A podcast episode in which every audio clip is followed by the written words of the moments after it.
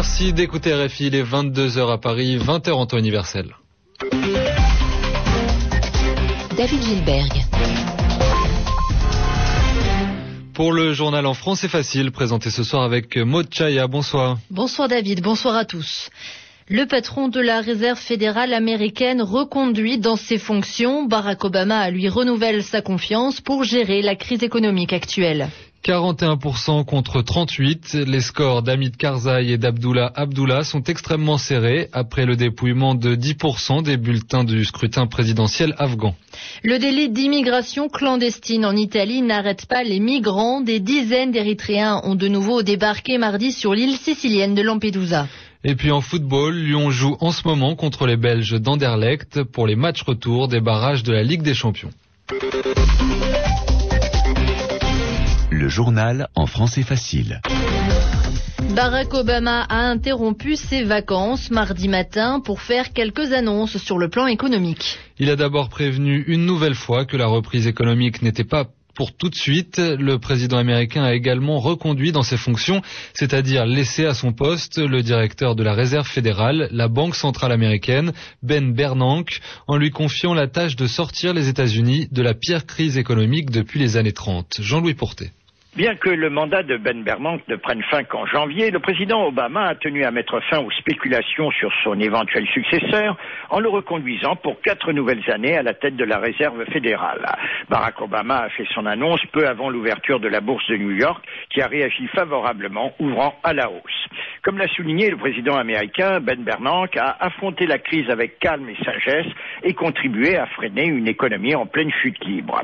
Le patron de la Fed, qui est républicain, s'il est confirmé par le Sénat, ce qui, sauf nouvelle catastrophe, est probable, s'est engagé à restaurer un environnement économique et financier plus stable dans lequel les opportunités pourront de nouveau fleurir. Le président Obama avait été impressionné par la façon dont cet ancien universitaire de Princeton, spécialiste de la dépression des années 30, avait su, en venant au secours des banques en difficulté, éviter un scénario identique. Si majoritairement les milieux financiers se félicitent du renouvellement de son mandat, Ben Bernanke a tout de même ses critiques. Il lui reproche, avant d'avoir stoppé la crise, d'avoir fermé les yeux sur les pratiques bancaires qui en ont été la cause. Jean-Louis Porté, Washington, RFI. En Afghanistan, seuls 10% des bulletins de vote du scrutin du 20 août ont été dépouillés, mais il donne Hamid Karzai en tête. Le président sortant obtiendrait 41% des votes selon ses résultats partiels annoncés par la commission électorale afghane contre 39% pour son principal rival Abdullah Abdullah. Autant dire que les deux hommes sont au coude à coude, que leurs scores sont très proches l'un de l'autre. Les résultats définitifs des élections sont attendus pour la mi-septembre, mais pourraient être reportés à cause des nombreuses enquêtes sur les plaintes pour fraude électorale. Et puis sur le front des combats, quatre soldats américains ont été tués ce mardi par l'explosion d'une bombe dans le sud du pays. Toujours dans le sud, un attentat suicide a frappé la ville de Kandahar. Le dernier bilan fait état de 36 morts et 64 blessés. De nouveaux procès de manifestants étaient organisés aujourd'hui en Iran. Cette fois, les personnes jugées des proches du réformateur Mohamed Khatami sont considérées par la justice iranienne comme les cerveaux, les leaders de la contestation de la réélection de Mahmoud Ahmadinejad le 12 juin dernier. Les talibans pakistanais confirment la mort de leur chef. Baïtoula Messoud était présumé mort après un tir de missile américain le 5 août dernier. D'après un porte-parole des insurgés islamistes, il aurait en fait succombé dimanche à ses blessures. En Italie, les arrivées de migrants clandestins se poursuivent malgré la politique du gouvernement de Silvio Berlusconi. Au lendemain de l'inculpation pour délit d'immigration clandestine de cinq Érythréens rescapés d'une traversée de la Méditerranée, 57 de leurs compatriotes ont à nouveau été secourus au large de l'île sicilienne de Lampedusa. Anne Lenir. Encore une fois, les autorités maltaises semblent ne pas avoir respecté la loi de la mer, dont le principe numéro un est de porter secours à toute embarcation en détresse.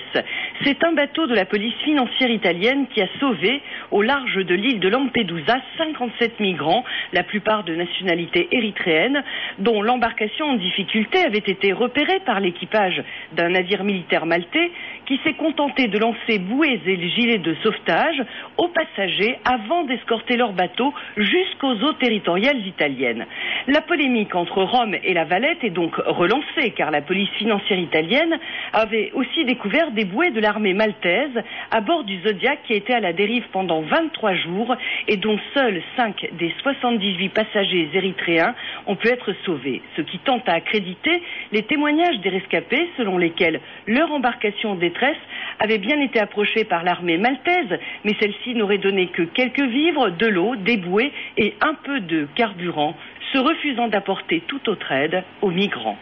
Anne Lenir, Rome, RFI. Il aura fallu huit ans pour que l'Italie soit finalement condamnée par la Cour européenne des droits de l'homme pour la mort de Carlo Giuliani. Ce militant altermondialiste avait été tué par un carabinier, un policier italien, lors des manifestations contre le sommet du G8 à Gênes en juillet 2001. Saisie par la famille de la victime, la Cour européenne de Strasbourg a donc condamné Rome pour des manquements dans cette enquête. Un nouvel attentat en Tchétchénie a fait quatre morts mardi parmi les policiers. Vendredi déjà, une autre attaque s'était soldée par le même bilan.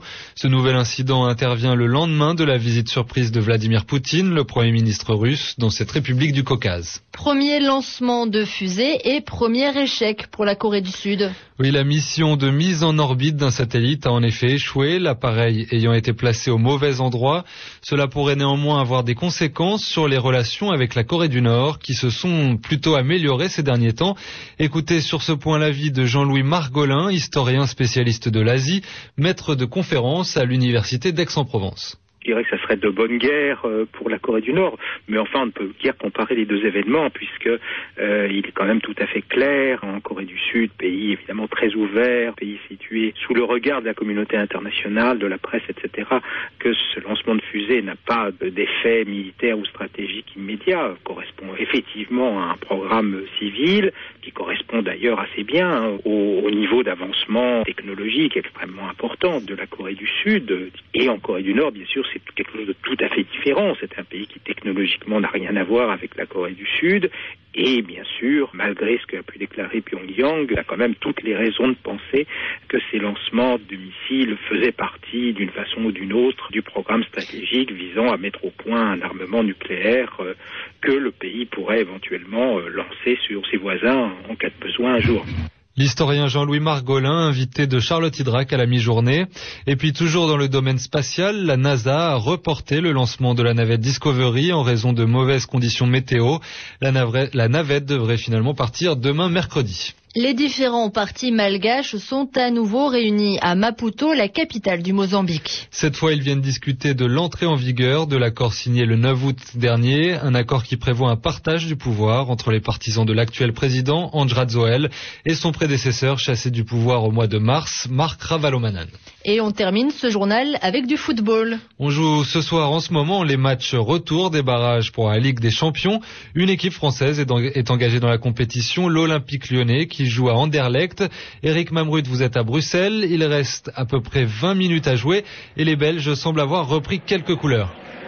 Quelques couleurs, effectivement. Il faut dire que leur première mi-temps aura été cauchemardesque puisqu'ils étaient menés par l'Olympique lyonnais 3 à 0 à la pause suite à un triplé de leur attaquant argentin Lisandro et dès la reprise ils ont réduit le score sur un penalty euh, c'est euh, l'Argentin euh, Mathias Suarez qui l'a transformé. Il avait bénéficié de ce penalty suite à une faute euh, de, du Brésilien Chris sur lui-même. Donc cela a redonné un petit peu de joie aux supporters belges bien déçus ce soir par la prestation de leur équipe déjà battue à Lyon la semaine dernière lors du match aller 5 buts à 1 et donc mené encore une fois ce soir humilié sur, sur leur propre pelouse 3 buts à 1 il reste vous l'avez dit 21 minutes à jouer. Les Lyonnais maîtrisent cette partie. Les Belges bon on n'y croit plus effectivement. 8 buts à 2 c'est le score cumulé des deux matchs pour l'instant. Et donc Lyon peut voir venir l'entraîneur Claude Puel. En a d'ailleurs profité pour lancer un jeune joueur de 17 ans Ishak Belfodil euh, qui euh, découvre donc ce soir euh, la Ligue des Champions. Il a remplacé le héros de cette soirée, l'Argentin Lissandro, donc auteur du triplé lyonnais. 3 buts à 1 ici en Derlecht. Il reste 20 minutes à jouer. Merci Eric Mamrut en direct de Bruxelles. C'est la fin de ce journal en français facile.